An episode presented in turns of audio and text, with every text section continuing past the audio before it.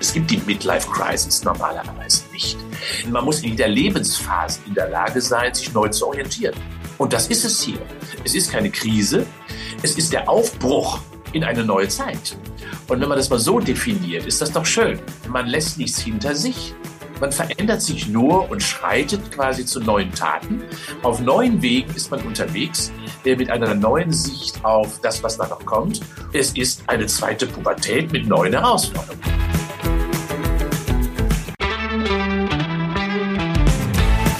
Gesund. Mit Professor Frohböse. Mehr über den eigenen Körper erfahren.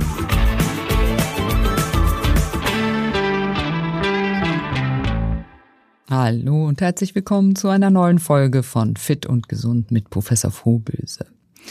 Ich freue mich, dass ihr wieder dabei seid. Und mein Name ist Anja Mattis und mir gegenüber sitzt Ingo. Ich freue mich auch dabei zu sein. Wir haben heute ein spannendes Thema. Ja, in einer unserer letzten Folge hast du mir ja erklärt, eat the frog. Das bedeutet, man sollte morgens eine Kröte schlucken, um sicher gehen zu können, dass einem mhm. am Tag nichts Schlimmeres mehr passiert. So, und deswegen habe ich mir überlegt, wir gehen heute mal gleich die schwierigen Aufgaben an. Wie schwierig ist es in der Lebensmitte damit klarzukommen?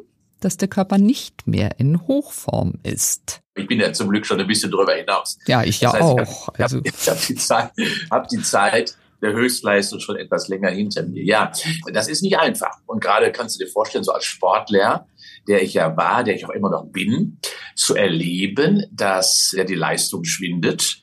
Das, was ich früher mal konnte, dass ich das heute nicht mehr kann. Das hat am Anfang schon an mir gemerkt. Mhm. Wie haben wir das umgangen, meine Frau und ich beispielsweise? Wir sind ja früher sehr viel gegen die Zeit, gegen die Uhr immer gelaufen. Das machen wir nicht. Das heißt also, wir haben niemals mehr ein Messgerät dabei. Wir wissen ja nicht, wie langsam wir mittlerweile auf der Joggingrunde sind oder wie viel äh, letztendlich wir an Strecke zurückgelegt haben. Wir machen es einfach mehr jetzt aus dem Gefühl heraus. Und das heißt, wir haben so ein bisschen uns verlagert hin von der Messung der Leistungsfähigkeit zum Erlebnis der Leistungsfähigkeit. Wir freuen uns immer darüber, dass wir noch vieles können.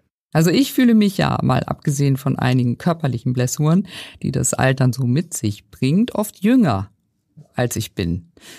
Aber niemand ist mir gegenüber so ehrlich wie meine beste Freundin und diese holt mich dann gern auf den Boden der Tatsachen zurück und sagt dann auch schon mal, na, es geht auch nicht mehr so wie früher, oder?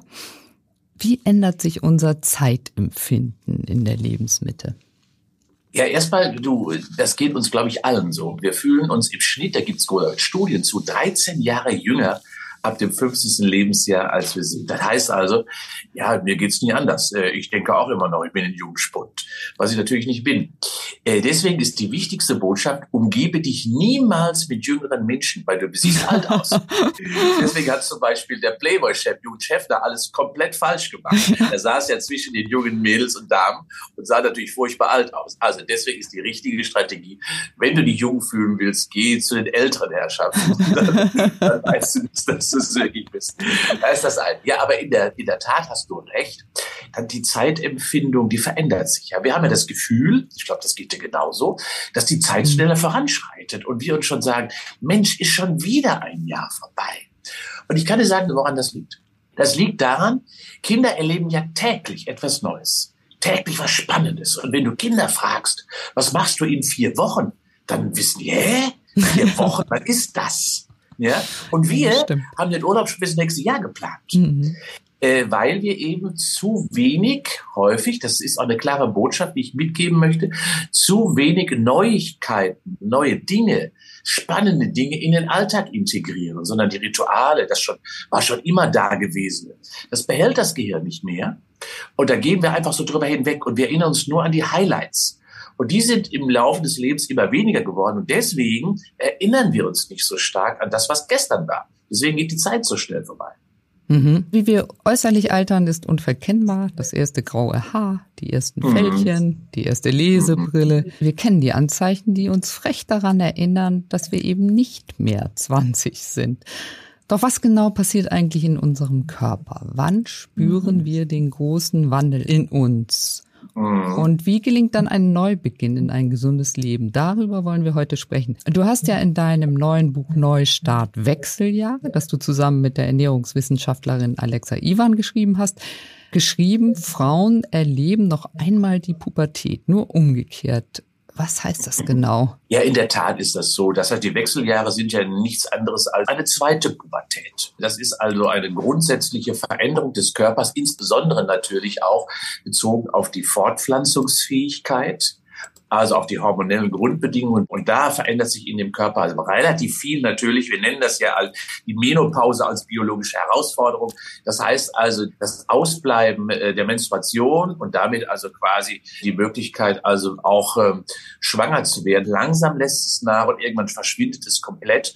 Und äh, das ist also quasi die Phase, die wir als Wechseljahre beschreiben. Es ist keine Krankheit, sondern es ist einfach eine Veränderung des Körpers, welche in innen stattfindet und äh, die nennen wir einfach ja dann Menopause und ich nenne sie lieber die zweite Pubertät. Diese zweite Pubertät haben Männer aber auch, oder? ja, nur nicht so wahrgenommen von den Männern, in der Regel auch nicht so diskutiert in der Öffentlichkeit. Mhm. Männer verdrängen ja auch gerne, aber wenn wir uns auch hier zunächst auf die hormonellen Prozesse beziehen, dann laufen die deutlich weniger abrupt ab wie bei den Frauen, wo ja alles in einer relativ engen Zeit stattfindet. Wir gehen davon aus, dass die Wechseljahre bei der Frau etwa 6,3 Jahre statistisch dauern. Mhm. Vom ersten bis zum letzten Tag sozusagen, bis es dann wirklich eingetreten ist. Und bei den Männern geht das alles viel langsamer. Über mehrere Jahre, fast Jahrzehnte, schleicht sich das so ein wenig ein. Und gerade das Abrupte merkt die Frau natürlich sehr viel intensiver als immer so eine kleine Veränderung. Um eine Zahl zu sagen, bei Männern verändert sich zum Beispiel der Testosteronspiegel, ja das Sexualhormon, nur um 0,5 bis 1 Prozent pro Jahr. Das merkt man kaum. Aber was Mann und Frau merken, mhm. ist, dass sie gerade in der Lebensmitte zunehmen. Das heißt auch dann, wenn sie eigentlich nichts anders machen als sonst. Also wenn sie ihre Lebensmittel nicht verändern und auch wenn sie sich nicht weniger bewegen als sonst. Mhm. Woran liegt das? In der Tat ist das so. Das heißt, der Metabolismus wird langsamer, weil bestimmte hormonelle Prozesse nicht mehr so aktivieren, nicht mehr so stimulieren, nicht mehr so, so reizen und äh, das ist als das Grundproblem. Das heißt, unser Stoffwechsel läuft ein wenig langsamer. Nehmen wir nur mal das Thema der Schilddrüse, das Gaspedal des Stoffwechsels, wo ja viele Menschen, wirklich gerade auch Frauen, unterleiden. Man, man hat den Eindruck, Männer haben gar keine, äh, weil es diese Probleme da offensichtlich gar nicht gibt. Bei Frauen ist das sehr massiv. Ja, und da versiegt es zum Beispiel, dass die Hormone bei weitem nicht mehr so aktivierend wirken auf den gesamten Stoffwechsel. Und das führt dazu, dass der Metabolismus langsam wird und wir deutlich deswegen weniger essen können, weil wir geringere Verbrennungsraten haben. Also wir verbrauchen einfach. Mhm. Das ist das eine Problem. Aber es gibt natürlich noch weitere Probleme. Mhm. Bleiben wir mal bei, bei den Hormonen sind das natürlich die großen Veränderungen im Bereich der Östrogene bei den Frauen und der Testosterone bei den Männern. Also die Sexualhormone, die ja immer ja. im Mittelpunkt stehen. Ja, ähm, also es ist ein Nachlassen der Produktion der Sexualhormone, aber es ist deutlich mehr, was sich verändert. Aufbauprozesse im Knochenbereich, im Blutbereich, im Hautbereich. Wir sehen ja auch, dass die Haut möglicherweise ganz anders wird, weil sie sich nicht mehr so aufbaut. Das heißt also, es ist nicht nur Sexualhormone, was Wechseljahre beschreibt, sondern eben auch andere Phänomene, die parallel damit einhergehen, aber auch viel mit den Hormonen einfach zu tun haben. Das klingt oft so, als wären die Wechseljahre eine Krankheit, die uns ganz schön zu schaffen macht. Mhm. Da hast du ja gesagt, nein, nein, das ist auf gar keinen Fall eine Krankheit. Aber warum sind Wechseljahre immer noch ein Tabuthema in unserer doch so aufgeklärten Zeit? Kaum ein Mensch redet offen darüber, oder? Ja, das stimmt. Mit Männern sowieso schon mal gar nicht. Mhm. Bei Frauen nimmt es ja mittlerweile zu, weil es natürlich immer auch ein wenig ja an der Identität von Frau nagt. Frau ist, wird von Frau zur Oma. Das ist ja so ungefähr das, ja. Mhm. Und äh, wenn man das zugeben muss, das macht man ja als Frau und das Mann als Suboper werden ja auch nicht so gerne. Aber du hast ja auch richtigerweise gesagt, die ganzen Dinge, die dabei auftreten, wie Schlafstörungen, mhm. möglicherweise Temperaturregulation stören, Hitze, Wallungen, Antriebsschwäche, ist letztendlich keine Erkrankung, ist nur eine Veränderung des Körpers. Die Frühjahrsmüdigkeit, die kennst du ja auch. Ja, ja? Und, ähm, und auch da sind wir müde. Aber es ist nichts anderes im Großen die Wechseljahre.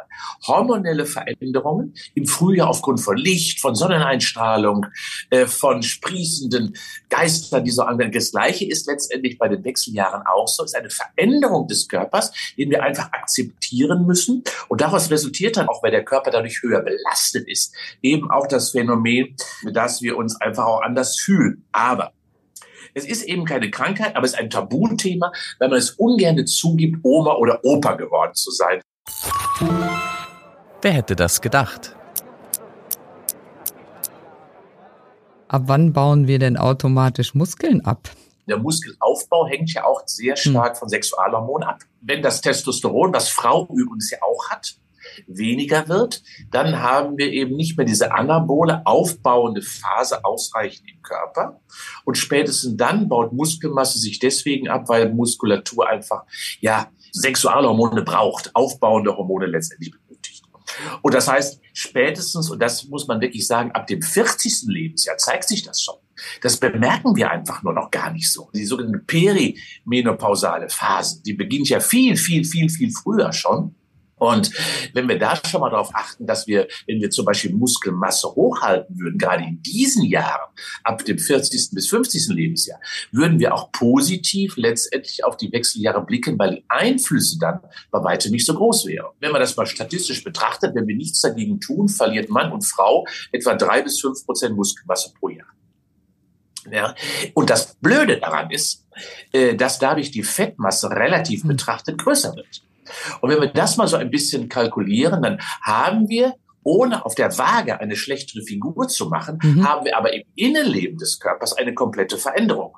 Wir haben nämlich plötzlich relativ mehr Fett und viel weniger Muskulatur. Auf der Waage steht immer noch das gleiche Gewicht. Aber das verändert unsere hormonelle Produktion, denn sowohl Muskulatur als auch Fette sind endokrine Organe. Die schütten Hormone aus.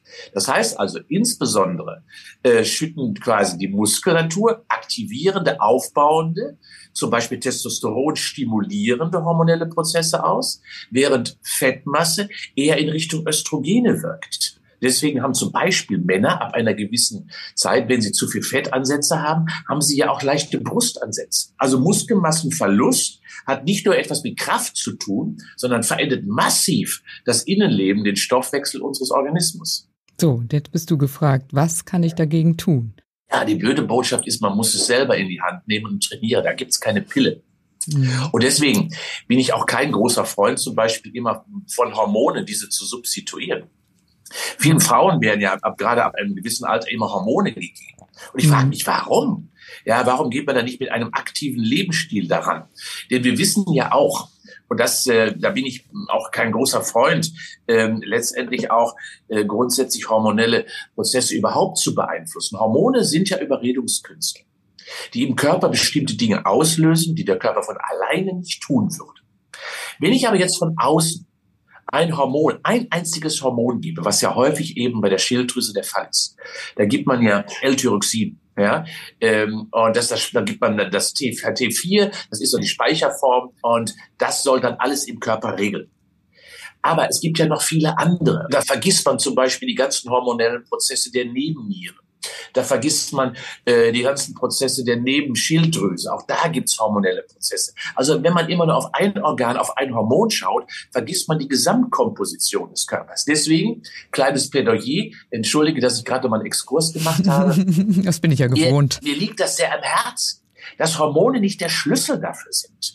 Mhm. Wechseljahrsbeschwerden in Anführungsstrichen und vor allen Dingen auch die weitere Entwicklung optimal zu gestalten. Das liegt nicht an einem einzelnen kleinen Hormon. Dem muten wir dann einfach zu viel zu. Das erleben ja auch viele Menschen, dass sich kaum Effekte einstellen, dadurch, dass sie das Hormon nehmen. Ganz im Gegenteil sogar. Der Körper reagiert ja auf von außen zugeführte Hormone wahnsinnig sensibel, indem er eigene Produktion runterfährt, indem ein anderes Hormon plötzlich ganz anders reagiert und, und, und. Also deswegen Vorsicht. Und das Zweite ist also mit dem Lebensstil dagegen arbeiten. Mhm. Und das heißt für mich, haltet bitte die Muskelmasse hoch. Die Muskelmasse verstehen als hormonbeeinflussendes Organ. Halte ich das hoch, habe ich die Harmonie, das Orchester des Körpers wieder auf einem vernünftigen Niveau hochgeholt. Und genau dann habe ich eben deutlich weniger Nebenwirkungen. Allein über den Anstieg der Muskelmasse sind die Wechseljahrsbeschwerden deutlich weniger zu bemerken oder treten es gar nicht auf. Hm, das sind die, die wichtigsten Benefits wahrscheinlich in der Lebensmitte, die äh, Muskelmasse mehr oder weniger mit sich bringen. Es ist erstmal sub subjektiv ein gutes Gefühl. Wir brauchen ja einen gewissen Fettanteil im Körper. Idealerweise, ich sag mal für die Frau, so um die 25 Prozent mhm. Fette. Mehr sollten es nicht sein. Bei den Männern sollten es so idealerweise um die 20 Prozent sein. Und wie ja, kann ich das selber äh, feststellen, wie meine Körperfettmasse ist? selber kannst du das nicht richtig feststellen. Da brauchst du schon ein vernünftiges Messinstrument. Und äh, da macht man eine Bioimpedanzanalyse. Mhm. Das ist so eine Waage. Noch besser ist, man macht es im Liegen, damit sich die Körperflüssigkeit verteilt besser. Äh, aber es geht auch im Stehen. Da gibt es mittlerweile auch ganz gute Systeme. Und da hat man vier Punkte. Man steht auf zwei und fasst noch zwei an. Und diese vier Punkte ähm, quasi bemessen, dann durchmessen, durchleuchten dann quasi mit Hilfe eines Stromsignals, eines elektrischen Impulses die Körperzusammensetzung. Dabei bestimmt man dann quasi den Wassergehalt, dabei bestimmt man den Fettgehalt und dabei bestimmt man auch die Muskelmasse. Bei der Muskelmasse, auch hier nochmal eine Zahl, Frau etwa 30 bis 35 Prozent Muskelmasse im Körper wäre ideal, Mann etwa 35 bis 40 Prozent Muskelmasse. Und das haben die meisten Frauen und Männer in der Regel ab dem 50. Lebensjahr nicht mehr. Ganz im Gegenteil. Wir gehen dann aus, dass 50 bis 60 Prozent der Menschen viel zu wenig Muskelmasse haben. Und das wiederum zahlt sich negativ auf die gesamten Wechseljahrsprozesse insgesamt ein. Ja, dann plädierst du natürlich für Krafttraining. Wie sollte das aussehen? Erstmal geht es um zwei Dinge. Es geht darum, dass wir mehr Muskelmasse aufbauen und gleichzeitig mehr Kraft bekommen. Beides. Und beides unterscheidet sich so ein bisschen in der Trainingsform. Aber das Allerwichtigste ist erstmal die Masse aufzubauen. Leider ist Muskulatur Feind der Waage. Und deswegen kämpfen die meisten ja immer nur für das Ergebnis auf der Waage. Und wenn ich jetzt Muskelmasse wieder aufbaue, Muskelmasse ist übrigens 13 Prozent schwerer als Fett, hm. dann ist das auf der Waage erstmal nicht schön. Weil man plötzlich sieht, jetzt treibe ich schon Sport und auf der Waage nehme ich nicht ab. Ganz im Gegenteil sogar. Es geht in die Höhe. Was mache ich bloß falsch? Da kann ich nur sagen, Ruhe bewahren, macht einfach weiter, denn irgendwann wird der Körper sich wirklich so einstellen, dass ihr dann in eine wunderbare Harmonie wieder hineinkommt und dann seid ihr wieder ausbalanciert. Also bitte kämpft niemals für eine Zahl auf der Waage, sondern immer nur für eure Körperkomposition, das Zusammenspiel aller äh, Bestandteile des Körpers. Deswegen lieber moppelig und fit als schlank und unfit, äh, was das Innenleben betrifft. Das ist so eindeutig die Botschaft. Und das heißt Muskeltraining und das heißt Muskelmassenaufbau. Beim Training ist es ja nicht unbedingt so, dass du gleich alle Muskeln gleichmäßig berücksichtigst. Bei welchen Muskeln ist es besonders wichtig, Training zu machen? Weißt du, das kannst du dir ja vorstellen, äh, dass die kleinen Muskeln äh, zum Beispiel, die fürs Lachen notwendig sind, nicht so einen großen Einfluss haben. Ja, das ist schade, oder? Das ist schade, ja. genau. Oder, oder du beim Rühren im Kochtopf auch nicht so viel Energie und Muskeln aufbaust, das ist ja auch klar. Das passiert mir auch nicht äh, so oft. also deswegen sind es genau die großen Muskelgruppen. Wade, Oberschenkel, Gesäß mhm. und Bauch- und Rückenmuskulatur und Schulter, Nacken, Oberarm. Das sind die großen. Das heißt also, je größer die Muskelgruppe, umso größer der Einfluss auf das Gesamtvolumen des Körpers. Also deswegen trainiert man am besten diese großen sechs Bereiche, so kann man es insgesamt beschreiben. Jeweils für wie viele Minuten? Da braucht man gar nicht so lange für. Die klassische Übung ist ja das Aufstehen und Hinsetzen mhm. beispielsweise. Ne? Da, da trainierst du ja die Beinmuskulatur und Gesäßmuskulatur. Und wenn du zweimal am Tag jeweils 20, 25 Wiederholungen machst, die Beine richtig brennen dann, dann bist du in drei Minuten mit dieser Übung fertig. Und das Gleiche machst du dann mit Liegestütz für die Oberarme und Schulter. Das heißt also, ein Grundprogramm jeden zweiten Tag ausgeführt mit dem eigenen Körpergewicht reicht erstmal aus 15 Minuten, dann bist du rundherum gut trainiert und hast viel für deine Muskeln schon bereits getan. Und das sollte ich jeden zweiten Tag machen, sagtest du gerade. Idealerweise äh, häufiger nicht, weil jeden Tag mhm. macht keinen Sinn, mhm. weil Muskulatur brauchen immer ein wenig mehr Pausen zum Aufbau, aber so jeden zweiten Tag. Und wer merkt, es fällt mir trotzdem schwer, der macht halt am einen Tag die Beine, am zweiten Tag Bauch und Rücken und am dritten Tag äh, die, den Oberkörper. So hat man jeden Tag nur fünf Minuten ja, aber hat jeden Tag etwas zu tun und trainiert so quasi über die Woche jeden Tag seine Muskeln, nur immer eine andere Muskelgruppe.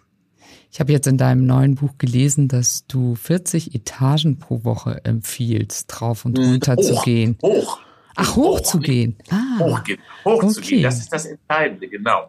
Ähm, warum? Wir haben ja viel Bewegungsarmut im Alltag. Das ist ja so. Hm. Und diese Bewegungsarmut im Alltag, die gilt es einerseits deswegen zu kompensieren, weil wir den Stoffwechsel wieder in die Höhe treiben. Denn wenn wir 40 Etagen heißt ja pro Tag etwa fünf bis sechs Etagen hoch, heißt das, wir aktivieren unsere Atmung, wir aktivieren unsere Durchblutung, unser Herz-Kreislauf-System. Dadurch kommt der Stoffwechsel wieder in Wallung. Erstens, bessere Durchblutung, bessere Sauerstoffversorgung. Insgesamt hilft das. Aber das Zweite ist, gerade beim Hochgehen trainiere ich ja auch die Beinkraft. Die Wade den Oberschenkel, das Gesäß. Und das ist an sich auch die entscheidende Muskelgruppe, weil sie gerade den größten Einfluss hat. Deswegen, wer so 40 Etagen pro Woche hochgeht, das ist gar nicht so viel, hört sich erstmal viel an, mhm. dann hat man schon ein wunderbares Training absolviert. Das ist immer noch das Treppenhaus, eine der besten Trainingsstätten des Alltags. Stimmt das wirklich? Müssen wir ab 50 anders essen als mit 30? Und brauchen wir zum Beispiel wirklich viel mehr Eiweiß, je älter wir werden? Das ist ein wichtiger Punkt, den du ansprichst. Denn äh, das, was ich ja immer wieder erlebe, ist, dass Frauen, insbesondere Männer aber auch, dann versuchen, gegen das Fett zu kämpfen in den Wechseljahren und die Kalorien reduzieren. Das ist der, schon einer der wesentlichsten Fehler. Bitte nicht tun, sondern wer äh, gesund bleiben will, abnehmen möchte, muss essen. Wenn du mich jetzt fragst, müssen wir was ändern? Ja, die Qualität muss besser werden. Während wir im jungen Alter mit 30 immer noch ja äh, alles verbrennen in der Regel und äh, beim wenn wir unterwegs sind, viel auf der Rolle sind, vieles eben dann doch verbrauchen, da verzeiht der Körper eben auch sehr, sehr viel mehr. Aber ab einem gewissen Alter, insbesondere dann, wenn wir Alterungsprozesse minimieren wollen, heißt das mehr Qualität. Und das ist die erste wesentliche Änderung.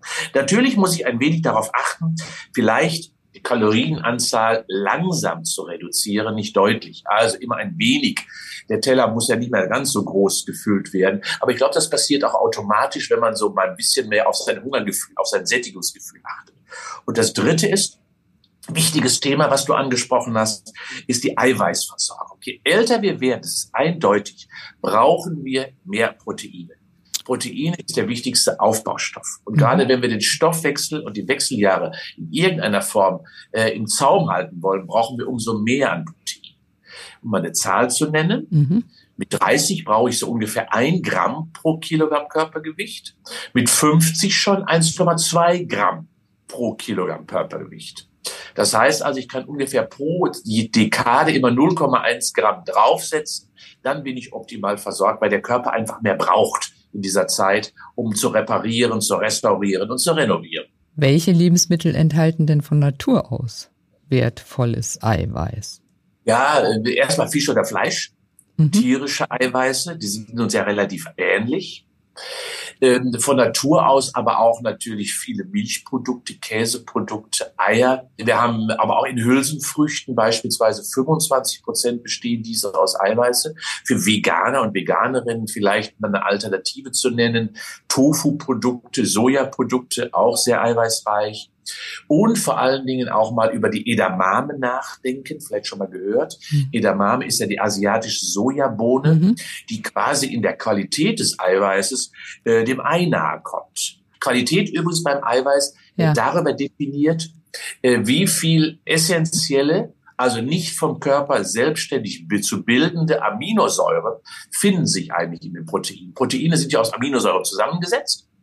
Und je mehr essentielle Aminosäuren, acht gibt's davon, in einem Protein drin sind, umso hochwertiger ist es. Gibt kaum ein Lebensmittel, was alles hat. Deswegen sollte man immer mal variieren. Ist das man nicht immer also, davon ausgegangen, dass das Ei quasi das hochwertigste Eiweiß beinhaltet? Ja, mit, mittlerweile weiß man, dass es nicht unbedingt der Fall ist. Mhm. Man weiß, dass Abfallprodukte aus der Käseproduktion, die Molke beispielsweise, ja Okay. Mindestens genauso hochwertig Molkenpulver, Whey-Protein, mhm. WHY ja auch genannt, ähm, was die Jugend ja sehr gerne nimmt um Muskel aufzubauen. Das ist mit das hochwertigste Protein, was man überhaupt aus der Natur für sich selber erschließen kann. Und es ist auch gar nicht so teuer. Ja, deswegen ist zum Beispiel Käse ein, eine wunderbare Quelle, so ein Parmesan, ja, eine wunderbare Quelle letztendlich von hochwertigen Eiweißen. Eine 50-jährige Frau, die vielleicht 60 Kilo wiegt, muss quasi 70 Gramm reines Protein zu sich nehmen. Mhm. Reines Protein, um wirklich den Stoffwechsel auf hohem Niveau zu halten. Und das kann man nicht dem Zufall überlassen. Jetzt überleg dir mal, äh, die Hülsenfrüchte haben etwa 25 Prozent Protein, also muss diese Person unheimlich viel, mehr als 250 Gramm Linsen konsumieren, um auf das Soll zu kommen. Ja, das geht also nicht. Und wenn ich dann zum Beispiel viele Frauen sehe, insbesondere, die dann sagen, ich esse Äpfelchen, ich esse ein Salätchen, ich esse ja Obst beispielsweise, das hilft nichts. Da geht der Stoffwechsel in den Keller, weil mhm. da ist kein Eiweiß drin. Mit Salätchen kriegt man den Körper nicht hochgehalten. Oh, ja. Deswegen ist der Kampf des Fettes über den Salat, den verliert man irgendwann. Bei den einen fallen die Wechseljahre sehr problematisch aus. Es ist alles mit mhm. schlimmsten Hitzewallungen, Stimmungsschwankungen, Schweißattacken verbunden. Bei den anderen passiert das ganz unauffällig. Inwiefern ist der Ablauf der Wechseljahre genetisch bedingt? Wenig machen die Gene. Äh, ganz im Gegenteil, viel entscheidender ist der Lebensstil. Die Gene machen maximal 10 Prozent aus. 90 Prozent macht der Lebensstil aus. Warum laufen bei vielen Menschen die Dinge unterschiedlich ab? Ja, weil der Stoffwechsel bei uns allen Menschen wie ein Fingerabdruck ist. Und dementsprechend sind die Wechseljahre auch eben wie ein Fingerabdruck, maximal individuell. Aber wir können etwas dagegen tun eben über den Erhalt der Muskelmasse, über den Erhalt des Orchesters des Körpers, die Auswirkungen der Wechseljahre zu reduzieren. Auf der anderen Seite, das muss man auch ganz klar sagen, Sportler kommen da ja auch rein. Mhm. Sportlerinnen. Aber da die so unheimlich sportlich sind, haben die häufig viel längere Zeiten der Wechsel. Die fangen später an, mhm. aber die dehnen sich viel länger aus, weil sie einfach ja in der Lage sind, doch so ein bisschen die Jugendlichkeit ihres Körpers länger zu erhalten. Und was ist eigentlich mit der Liebe? Apropos Jugendlichkeit des Körpers erhalten. Man mhm. meint ja immer, nach der Jugend gehe es mit der sexuellen Aktivität bergab. Der Körper verändert sich, die Lust bleibt? Würde ich so sagen. Es sollte auch so bleiben, muss aber natürlich nicht so sein, weil äh, natürlich wir ein paar Veränderungen haben. Es, es ist so, dass äh, natürlich die, der Fortpflanzungstrieb nachlässt, aber das hat ja nichts mit, mit äh, Zärtlichkeit zu tun. Das hat ja nichts mit Gemeinsamkeit zu tun, mit Wärmesuchen, mit, mit Schmusen, mit Kuscheln. Das ist ja auch äh, eine Form der Sexualität, ohne dass dann der, der Trieb ähm, dahinter steht. Und auch das sollten wir uns erhalten, muss auch erhalten bleiben. Also deswegen, die Zweisamkeit muss in keinster Weise darunter leiden. Ganz im Gegenteil sogar. Das ist das Schöne, glaube ich, dass dann ein wenig mehr Ruhe im ganzen System einkehrt und man einfach nicht mal einer Leistung hinterherlaufen muss. Es sollte auch normal werden, eben dann die Zweisamkeit auf ein anderes Niveau zu führen. Sich eben zusammen zu kuscheln, zu erspüren, zu erfühlen und das dann viel, viel mehr zum Mittelpunkt der Sexualität zu machen. Ja, ja, das ist ähm, ja vielleicht auch typisch für die Zeit, weil die Lebensmittel ja auch eine Zeit des nachlassenden Narzissmus ist. Insofern passt das ja. Stimmt total. Ja, ja. denn äh, wenn, man sagt ja so schön, wenn wir gemeinsam altern, ist das ja schön. Hm. Dann erkennt man ja letztendlich auch, dass Altern Spuren hinterlässt, die einfach auch sichtbar werden. Und wir und auch unsere Partnerin oder unser Partner verändern sich ja. Hm. Und das einfach auch anzunehmen und wie du schon sagst, dann eben diese narzisstische Denkweise ein wenig mal sein zu lassen, das hilft doch total, sich so anzunehmen, wie man ist und den Partner und die Partnerin auch so anzunehmen, wie sie ist. Äh, das hilft doch dann auch wieder Zufriedenheit mehr zu erfahren. Genau, wir leben ja heute immer länger und wenn wir über 40 Jahre alt sind, dann können wir ja letztlich auch noch einmal neu anfangen. Damit wird doch die Midlife Crisis zum Auslaufmodell. Ich würde sagen, ja. Ja. Äh, ich kann mit diesem Begriff sowieso gar nichts anfangen. Mhm. Äh, Crisis. Es gibt die Midlife Crisis normalerweise nicht. Man muss in jeder Lebensphase in der Lage sein, sich neu zu orientieren. Und das ist es hier. Es ist keine Krise. Es ist der Aufbruch in eine neue Zeit. Und wenn man das mal so definiert, ist das doch schön. Man lässt nichts hinter sich, Man verändert sich nur und schreitet quasi zu neuen Taten. Auf neuen Wegen ist man unterwegs äh, mit einer neuen Sicht auf das, was da noch kommt. Es ist eine zweite Pubertät mit neuen Herausforderungen. Let's Fitness. Die kleine Übung für zwischendurch. Stichwort Herausforderung. Muskeln müssen brennen, sagst du immer, damit sie wachsen. Kannst du uns eine Übung für die Bein- und Po-Muskulatur verraten, die wir mal eben zwischendurch machen können und die die Muskeln schon nach kurzer Zeit voll in Anspruch nehmen? Die einfachste Übung ist natürlich das Stand-up and Sit, das heißt aufstehen und hinsetzen, so häufig wie es geht, nur kurz mit dem Hintern den Stuhl berühren, wieder aufstehen, hinsetzen, aufstehen, hinsetzen. Das ist, das, das ist die eine. Das nennen wir Squat oder Kniebeugen. Ich mache aber heute noch mal eine andere. Man lehnt sich an die Wand, also mit dem Rücken an die Wand, geht mit dem Gesäß ein wenig runter und hält diese Position. Man muss nicht bis auf 90 Grad runter. Vielleicht geht man erstmal so auf 17, hält diese Position 30 Sekunden, wie so eine Abfahrtshocke beim Skilaufen, mhm. so ein bisschen. So kann man das beschreiben. Und das ist eine schöne Übung, die geht wunderbar auf die Oberschenkel, geht wunderbar aufs Gesäß. Und wir werden alle merken, nach 30 Sekunden, ja, ist der Motor des Metabolismus richtig angeworfen. Super, das werde ich gleich machen. Vielen Dank, Ingo. Das war's mal wieder.